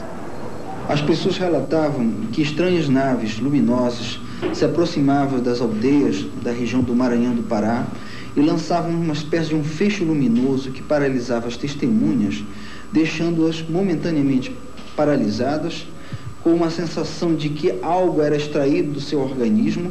Elas diziam que era uma energia, um calor que saía. Outros chegavam a falar que era o sangue que era tirado do seu próprio corpo de tal forma que eles chamavam aquela luz de luz sugadora ou luz chupa-chupa. Daniel, é, você já falou que seu, seu livro, a maior parte da pesquisa foi bibliográfica, né? Mas teve uma boa parte também que foi a sua pesquisa em campo. Você foi a vários municípios, coletou várias histórias. Que eu queria saber é o seguinte: dessas histórias, o que mais te impressionou? Qual foi a história mais marcante para você? É, não sei se é aquelas já muito conhecidas ou se você tem alguma história inédita que não são dessas conhecidas. O que, que mais te, te marcou em termos de, de coleta de informação? Se foi uma só, se foi mais de uma, conta aí pra gente. É, a, a, pesquisa de campo, eu sempre digo que, uma vez já falei para os colegas de, da ufologia, é, eu o, e outros colegas, nós acho que investigamos talvez 30, 40% do, de toda essa casuística. Tem muita coisa para investigar, muita coisa. Porque a região é muito extensa. Se você pegar o mapa e olhar o Maranhão e vai olhando o mapa até chegar a Belém, são muitas localidades. Naquela época, em 80, nos anos 80, que não havia toda essa facilidade que hoje você tem de drone, a facilidade de internet, de celular, as coisas eram mais difíceis de chegar a esses lugares mais mais, mais afastados, né? Mas tem muita casuística que precisa ser investigada e estudada. E eu, particularmente, de todos os casos, são todos para mim muito interessantes. Acho que cada um tem uma peculiaridade. Por exemplo, o seu Coronha é um senhor que morava em Santo Antônio do Tauá. O seu Coronha, de madrugada, também, na, por volta de outubro, ele viu um, uma claridade lá no terreno, na, na chácara dele, no terreno, né? Ele viu uma luz um, esquisita, né? E a primeira instinto que ele foi foi pegar a, a cartucheira dele, a espingarda dele. Ele saiu e foi para lá para trás do quintal, uma área descampada, quando ele viu aquele objeto estacionado, era em forma de um o, o disco voador clássico, aquele chapéu, né? E ele viu do interior, esse sim, o seu Coronha, seu Antônio, ele chegou a ver uma, uma, uma, uma janela panorâmica, como tem um automóvel, né, bem grande. E ele viu duas criaturas sentadas lá, com uma espécie de chapéu, parecia ser uma mulher, um homem, e ele teve a sensação de que eles estavam olhando para seu seu Coronha, né? Esse é o apelido de seu Antônio. E ele pensou que eles estavam, como se diz, tirando graça dele, né? Ah, tipo assim, olha ali o homem lá tá morrendo de medo. O que que ele fez, seu Corinthians? Ele pegou a espingarda dele, mirou e deu um tiro, né? Só que na hora que ele tentou dar o, disparar a cartucheira dele, a, a espingarda, não, travou, travou. Ele travou todinho, né? Adormeceu todo o corpo dele, porque naquele exato segundo a nave jogou uma luz em cima dele. E essa luz paralisou ele totalmente. E ele sentiu todo o corpo dele adormecer. E então ele entrou em pânico depois, né? E esse caso foi reportado pelo jornal, né? Esse é um caso assim que eu, eu reporto. Tem um caso no interior também do Maranhão, onde um homem também perdeu o som de madrugada. É, ele, ele, deu uma volta na fazenda dele, saiu, pegou o cachorro e foi andando. Era de madrugada. Quando ele viu uma luz no campo, uma esfera luminosa caminhando. Ele achou curioso. E até que essa luz, essa bola de, de luz, pousou na fazenda dele. E então ele ficou escondido atrás de uma cerca, olhando, viu o que, que ia acontecer dali, né? Quando ele viu que sai de lá uma criatura com uma também a volta a velha lanterna, né, lanterninha, também uma criatura pequena de um metro, um metro e meio, entrou, olhou, voltou para dentro do veículo e subiu. Né? Isso é um caso acontecido no Barra do Corda, município de Barra do Corda. Enfim, tiveram tantos casos que a gente. Inclusive, existe um caso que, infelizmente, nunca conseguimos mais episódios. Um caso de uma nave. Ah, tem um caso, sim, um caso de uma nave ocorreu na Fazenda Jeju, no município de São Domingos do Capi. Esse é o episódio de que um membro da FAB esteve eh, muito, muito perto de uma nave. Eles foram numa missão para uma fazenda chamada é, Fazenda Jeju, do São Domingos do Capim. Eram, foram dois, ofici dois suboficiais da Operação A2. Quando eles chegaram à noite, o, o colono falou assim, ele falou para os militares, né? é, ele perguntaram onde que está aparecendo. Ah, naquele rumo ele disse. Aí um dos oficiais disse: Bom, vamos fazer o seguinte: Fulano, você fica aqui na casa com colono, com o agricultor, e eu vou para essa localidade de carro, né? Vamos nos dividir para ver o que acontece. Isso era mais ou menos umas sete e meia da noite, para as oito, né? Até que ele foi para esse lugar que na verdade era uma antiga pissarreira, um lugar onde eles tiravam terra, material para construção. Era uma área bem descampada. Havia só um senhor tomando conta do terreno, um, um vigilante. Ele se identificou, ele disse que queria ficar em observação. Ele tá tudo bem, pode entrar. Quando ele viu do céu, caiu um objeto, veio caindo assim. Ele tirou foto desse objeto. Você vê exatamente uma nave discoidal caindo, em queda livre, vindo assim, uma certa velocidade. Até que ele estacionou, parou e aí o objeto está bem longe dele. Começou a fazer uma evolução sobre aquela mata, era noite, e o objeto veio na direção dele. Quando ele percebeu que o objeto estava vindo na direção dele, ele disse: Eu vi um peão, um, como se fosse um peão, aquele brinquedo que as crianças, né? Um objeto triangular girando, fazendo giros muito rápidos, velozes, e cada vez que ele girava, as luzes mudavam de cor. Ele não viu uma estrutura sólida, ele viu uma, uma luz bem delineada, né? E ele não teve dúvida, ele correu para o carro, pegou a câmera e fez uma sequência de fotos. Que inclusive eu acho que ele começou a fotografar já de dentro do veículo, para não perder os lãs. Mas teve um momento que ele disse que ele ficou assim, a, a nave ficou mais ou menos a uns 8 metros aba, abaixo dele. E deu para ver realmente que tinha uma estrutura triangular, um, como se fosse um peão. Ele percebeu que havia como uma espécie de uma porta, onde tinha uma luz mais intensa, que ele julga ser uma porta, quando então o objeto subiu e foi embora. No dia seguinte, eles foram na plantação do homem, desse colono, e eles observaram marcas na plantação dele. Tinha um, um ninho de disco voador, assim, uma área queimada e haviam dois buracos de mais ou menos 50 centímetros cada um, como se fossem sapatas, né? Esse foi o caso aqui que eu soube de um militar mais que ficou mais perto dos objetos. E houve uma experiência também que eu sempre gosto de contar, mas isso não chegou a se, a se concretizar. Durante a Operação Prato, como havia muitas fotos, fotos, relatos e, não havia prova física, né? O pessoal começou a ficar meio como se desesperado, como se diz, de ter uma, uma, alguma coisa que pudesse fazer a pessoas, a, a, equipe ter credibilidade, ou seja, dentro da FAB, né? Os superiores, outras pessoas que falaram, que viam as conversas deles, já não acreditavam. Ah, essa é uma foto noturna, não dá para ver nada, é um ponto de luz, é um risco, não me convence. Muita gente não acreditava. Então, o que, que eles decidiram fazer? uma das missões eles queriam fazer, né? O coronel Holanda não deixou. Mas a que ponto eles chegaram? Eles decidiram, gente, vamos fazer o seguinte: a equipe A vai para Colares, eu vou ficar numa praia, fulano vai ficar em outra praia, o terceiro vai ficar num campo descoberto onde tem boa visibilidade. Cada um vai ficar com um, um sensor, um, um rádio na mão e vamos ficar em alerta. O primeiro que for abduzido dá o alerta, dá sinal. Tipo assim, perigo, estou sendo levado. Ou se você conseguir entrar e roubar algum objeto dos alienígenas, melhor ainda. Pegue alguma coisa, não importa o que seja.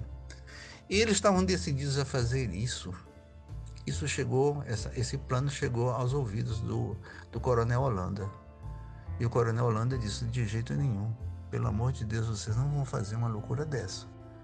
Eu sei que vocês têm coragem para isso. Eu sei que vocês têm coragem para fazer isso. Mas eu não posso aprovar uma, uma medida dessa natureza, porque se vocês desaparecerem, onde vocês morrer nessa, nessa missão, quem vai responder no tribunal militar sou eu. Pelo amor de Deus, né? vamos abortar essa ideia, tirar isso da cabeça. Mas é interessante como havia a, era a, a necessidade de tocar no objeto, né?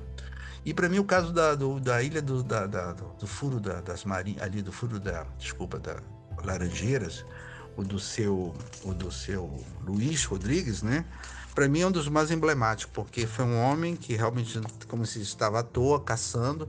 Eu vi uma criatura sair do interior de uma nave, um humanoide, E isso é uma prova de que a coisa não era daqui. E depois o episódio do próprio Coronel Holanda, quando ele viu uma nave mãe na boca do rio Laranjeira, né? Isso também é uma história também de arrepiar.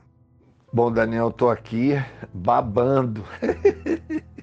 Tô louco para ir para Colagem, queria pegar um avião amanhã. Realmente é fantástico. Esse é um é o, é o que a gente chama de sítio ufológico, é um verdadeiro sítio ufológico, né? Porque essa região é maravilhosa, essas histórias não têm preço, cara, não tem preço.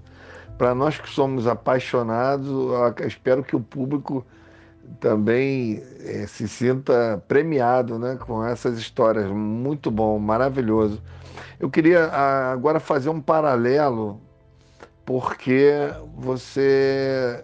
Nós sabemos que o, o fenômeno ele veio migrando, né? Ele, passou, ele veio, é, reza a lenda, que ele veio desde o Ceará, passando pelo Maranhão e, e, e adentrando pelo, pelo Pará né, a partir do Maranhão.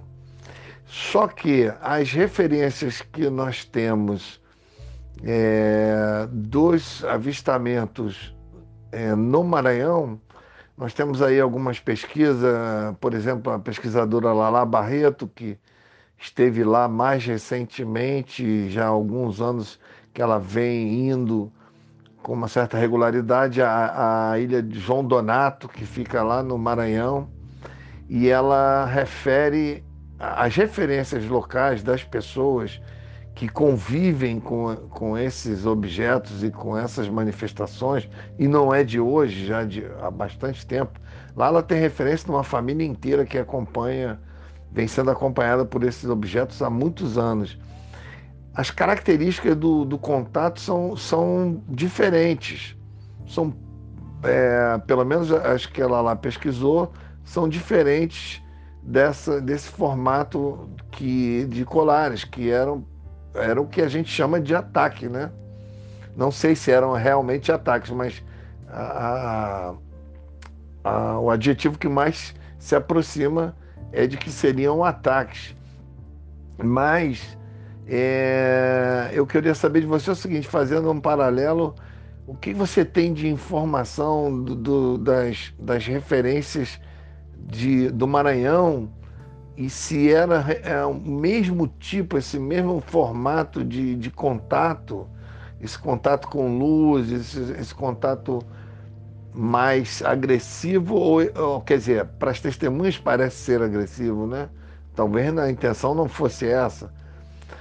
Mas o que, que você pode falar sobre isso? Esse amigo seu que é um pesquisador lá do Maranhão, qual a referência que ele pode nos dar sobre ou que ele chegou a conversar com você sobre os casos que aconteciam lá no Maranhão? Ah, o que nós observamos nos anos 77, e põe há anos, viu? Já são 44 anos que passados, né? Muita coisa aconteceu. A, a dinâmica do, do, que observava, você fez uma observação boa, Arthur. Ah, existia, alguém me comentou, acho que foi um, uma testemunha, que ele diz, e, acho que em Colares, não me lembro de dizer quem foi, ele disse o seguinte, essas naves, elas queriam fazer contato com a gente, a gente que era covarde, ele dizia assim, né? Elas desciam muito, faziam voos rasantes, elas baixavam muito. É como se elas quisessem pousar e fazer contato com a gente. Só que a gente era se morrer de medo. A gente que nós aqui éramos um pouco agressivos com ele, jogava um rojão, jogava fogueira, dava tiro pro alto, né? E parece sim que em algum momento parecia ser uma, uma, uma, uma tentativa de contato, de chegada, ele descer, querer descer, mas não houve, parece que, receptividade. Isso é isso que ele conta, né? Não deixa de ter razão, tem, porque realmente as naves faziam voos muito baixos, não era coisa assim muito alta, colares. E as experiências sempre foram assim meio impessoais, sempre um raio, né? Uma luz paralisante, uma criatura se aproximando para lançar algum tipo de luz. Essa é, é a casuística um pouco que a gente investigou na época de 77. E o Luiz Edinaldo, que hoje está em Grajaú, no interior do Maranhão, ele, alguns casos que ele observou também são dessa índole, né?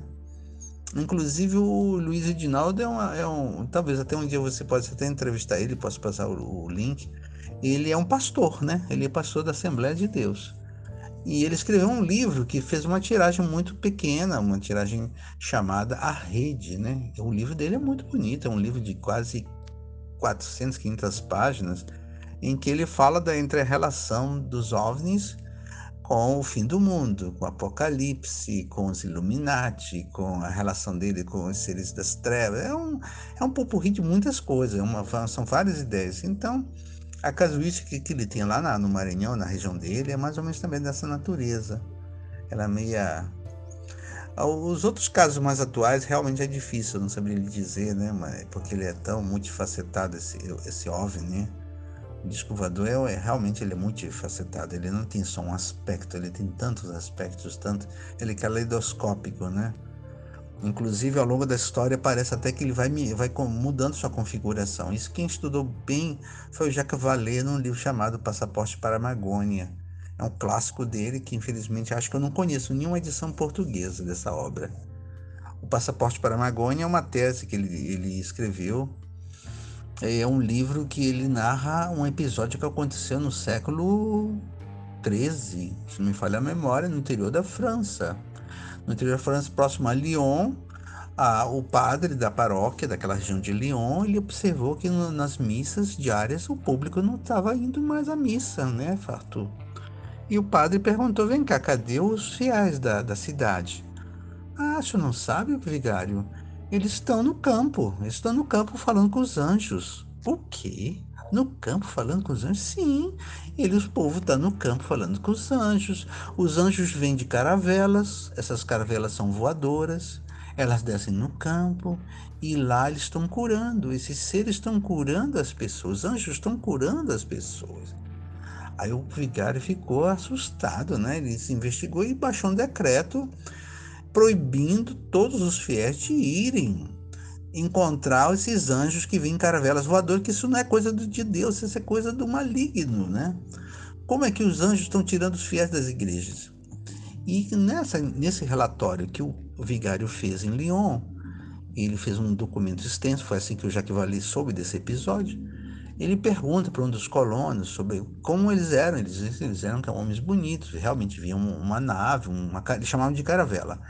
A nave vinha, pousava no campo, eles desciam, eles curavam as pessoas, curavam as pessoas.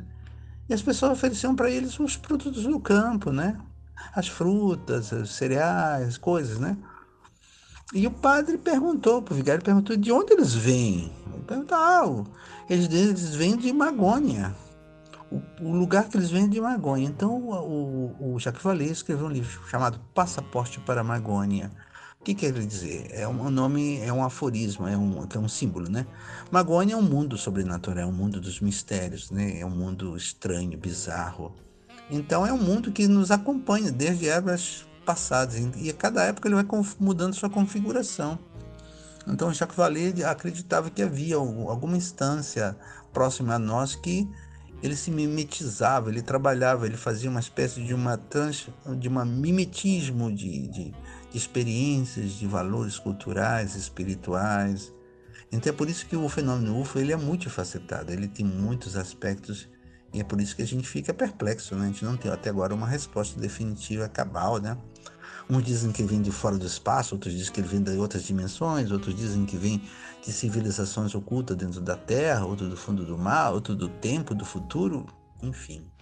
Bom, para nós já estamos quase no final do nosso bate-papo e eu queria só te fazer mais algumas perguntas e, e a pergunta que não quer calar é o seguinte: nas suas investigações, nas suas investidas a, a campo, né? nas suas andanças aí, se você teve a oportunidade de testemunhar algum fenômeno é, relacionado aos OVNIs.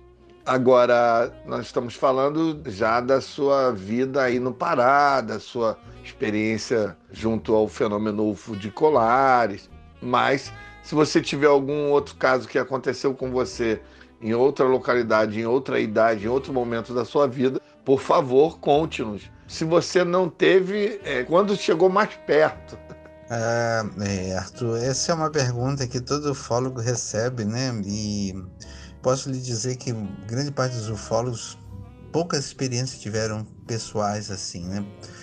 Eu particularmente só tive a observação de luzes noturnas, que é aquela observação de luzes fazendo evoluções na ilha de Mosqueiro, mas nunca tive nenhuma experiência de, de, dessa ordem. Gostaria muito, né? Mas só o fato de ouvir as pessoas e acompanhá-las, isso é já uma gratificante. Essa é a frustração que também, sabe, tem. Acho que todo mundo tem essa frustração. Você sabe que na, na, na, história da Igreja Católica tem muitos santos, pessoas que viram Nossa Senhora, que tiveram coisas, né? E muitas dessas pessoas que viram a Nossa Senhora, a Virgem Maria, não eram religiosas, viu, Arthur? Não eram religiosas. Algumas nem tinham uma vida religiosa muito intensa. Foram os três pastorinhos em, em Fátima, no início do século passado. Foram as aparições de Lourdes com uma, uma menina camponesa. Foi as aparições também em, em, na França também que foram dois camponeses. E o clero, os bispos que estudam teologia, fazem cursos extensos, se preparam para experiências sobrenaturais, nunca tiveram, né? Esse é um fenômeno que não é, não é só dos ufólogos, né? Ter contatos. Eu, infelizmente, nunca tive a experiência dessa ordem. Por exemplo, quando eu conversei com o General Show, o Dr. General Show foi um homem que teve, além de escrever ufologia, sobre ufologia, né? Em Alexandria ele teve experiências de, de, de vários graus, né? Infelizmente não, Arthur. Eu só tive luzes noturnas e é essa a minha experiência. A experiência mais é ouvindo as pessoas eu sou daquelas pessoas que creio não porque eu vi, mas eu creio porque eu estudo, porque eu observo, porque eu escuto, porque eu penso. É isso que me leva a crer nesse, nesse fenômeno, né? Você já me deu a deixa para o que eu ia lhe perguntar. Nós sabemos que depois que a Operação Prato ela acabou oficialmente, é, por ordem, né? O comando mandou encerrar então, oficialmente, como missão militar, estava encerrada a Operação Prato, mas nós sabemos que depois disso, os militares, os mesmos militares que estavam investigando oficialmente, continuaram com a pesquisa oficiosamente, e essa sim me parece que durou quase cinco anos, né? Temos referência de que essa pesquisa durou muito tempo, né? E, e aí já com uma, de uma forma menos, é, vamos dizer assim, menos rigorosa, porque aí era por conta própria do, dos, dos protagonistas, e aí eles podiam convidar quem eles que achavam importante. E nós sabemos que nesse período o General Show esteve em, em Manaus, ou em Belém, esteve com toda a equipe, é, tanto a equipe oficial como a equipe oficiosa, e teve acesso às imagens, teve acesso às fotografias. Então, inclusive, me parece que houve uma, uma sessão onde foi mostrado, foram mostrados os filmes para algumas pessoas, e inclusive alguns Algumas pessoas que não eram da operação, mas que estavam no momento, era amigo do amigo, acabaram pegando carona nessa, nessa, nesse privilégio de assistir essas imagens. Imagens que hoje talvez a gente nunca mais vai, vai vê-las, né? Então eu queria saber assim, nesse período, você chegou a, a conhecer pessoalmente o Coronel Holanda? Você chegou a conhecer, a, a, interagir com ele de alguma maneira ou algum outro, alguns outros desses militares você chegou a conhecer pessoalmente? Você chegou a, a conversar com eles? Você teve acesso a essas é, informações, a essas fotografias? Como é que foi a sua relação nessa fase é, oficiosa da Operação Prato que você já estava aí, né? Já estava em atividade como é que você pode falar para a gente sobre essa fase aí?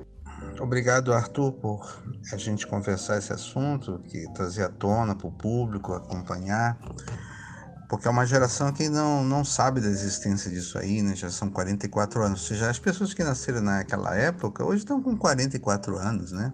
E nunca ouviram, talvez. E é um tema muito empolgante, envolto de mistérios, porque o fenômeno de voador é, ele é o próprio guardião do mistério, né? Já dizia, dizia o professor Carrion, pesquisador brasileiro, gaúcho, grande pesquisador, eles são imprevisíveis, conturbadores e insólitos. Nunca vi definição melhor para um disco voador. Conturbador, né? insólito, né? São coisas então a ufologia sempre teve em volta e as pessoas que se envolvem também são misteriosas. E a Operação Prato foi formada por um time de, de militares que na verdade nunca estudaram ufologia. A missão deles não era estudar ufologia, a missão deles é lidar com armamento, com, com temas da, da área de, de interesse da Força Aérea Brasileira, né, como se diz.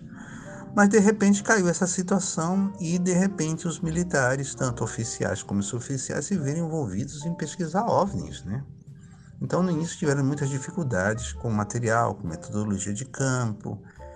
Né? Durante a Operação Prato foi necessário que membros do, do, do, do Centro de, Inteligência, o CISA, né, na época, tivessem viesse até Belém para ensinar melhor, melhores técnicas de fazer filmagens noturnas, de como ter melhor enquadramento e outras coisas mais, né?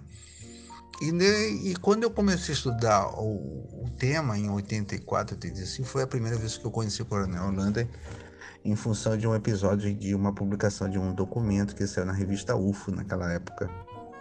O Coronel Holanda me chamou, né? eu estava em Belém nessa época, e aí foi a primeira vez que eu conheci pessoalmente, e ele me chamou, e estava preocupado, ele não gostou de que esses documentos tiver, tiver, vieram a público, que eram documentos de natureza sigilosa da FAB, que isso não, não, não havia autorização para publicação desses, desse material, e que ele realmente estava chateado com essa situação, né?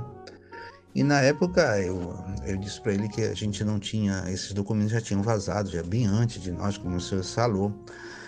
Já nos anos 70 já houve um encontro com uma, uma, um grupo seleto de pesquisadores aqui em Belém, no Comar, onde eles viram esses documentos. E se sabe que esse relatório foi distribuído de forma in off, né? somente para seus olhos para algumas pessoas de confiança, né? E depois esse material foi se divulgando, foi se pulverizando e veio à tona, né? E o Coronel Holanda eu o conheci durante um bom tempo, a gente conversou. Ele era um homem interessado e empolgado nesse assunto, ele gostava do, do ele aprendeu a gostar da, da, da, ufologia com o tempo, né? E não só ele, os outros envolvendo, o sargento Flávio, por exemplo. O sargento Flávio foi uma das pessoas mais empolgadas no assunto. Ele foi um homem que não, não podia ser por menos, né? Porque quando você tem uma experiência dessa ordem, você cai do cavalo, você vive envolvido. É como é que nem Paulo, né? Saulo, que perseguiu os cristãos no, no, início do século. Quando Jesus aparece, ele caiu do cavalo, literalmente caiu do cavalo, e o homem virou o maior apóstolo, o maior missionário da Igreja Católica, né? De toda a cristandade. E o Flávio, o sargento Flávio também era um militar normal, trabalhando com espionagem, investigação, inteligência.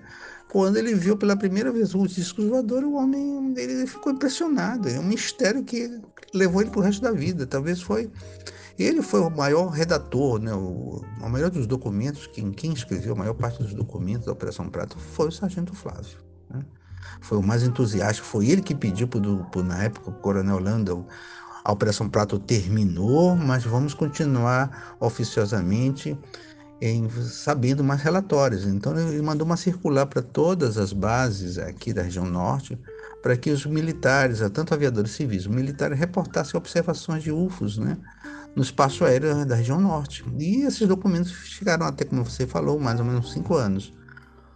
E, e, o Coronel Holanda continuou um homem interessado pelo tema e no final ele começou a falar publicamente ele tinha interesse de recuperar os filmes deles, que ele fez uns dois ou três filmes de curta-metragem de observação de naves. O sargento Flávio ainda era interessado no assunto. Depois temos outro sargento Flávio, o sargento, o sargento Nascimento, temos o sargento Pinto, havia o coronel Camilo, tem um outro pessoal da, que trabalhou indiretamente com a Operação Prato em Brasília. Enfim, é um, é um tema que ainda, acho que ainda vai, nós vamos ainda ter surpresa, ainda vão vir informações muito interessantes. Eu agradeço a, a você, Arthur, pela oportunidade de dar essa, essa chance de a gente expor nossa pesquisa, nosso trabalho. Ficamos a inteiro dispor de você e do público para outras conversas, para a gente responder outros temas, tá?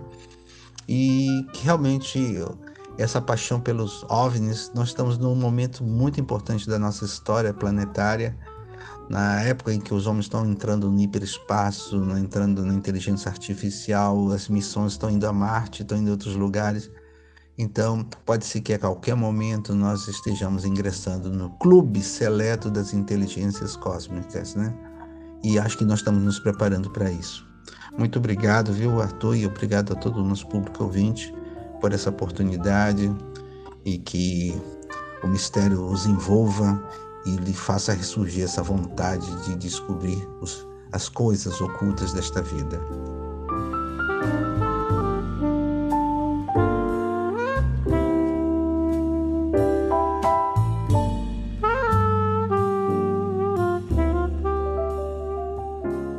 Daniel Rebisso, que prazer ter você aqui na nossa nave, cara. E mais uma vez, muito obrigado, Arthur. Nosso voo está apenas começando. Inclusive, para você que nos escuta, se já passou por alguma situação inexplicável ou um fenômeno que julga ser ufológico, entre em contato com o Arthur através do seu portal euviumovni.wordpress.com. Ali você deixa todos os detalhes de sua experiência e ajuda o Arthur e demais ufólogos com a sua pesquisa. Te convido também a conhecer o seu canal no YouTube e o seu perfil no Facebook. Para isso, eu deixei os links aqui na descrição do programa. Para participar dos relatos flutuantes enviando seu relato em áudio, o nosso WhatsApp é 28 999 834185. Por aqui ficamos mais uma vez. Não se esqueça que toda quinta tem relato novo se você ainda não segue o programa aí no seu agregador, clique no botão seguir ou assinar e assim você passa a receber todos os relatos sempre em primeira mão. Então até mais e lembre-se, nós somos uma nave.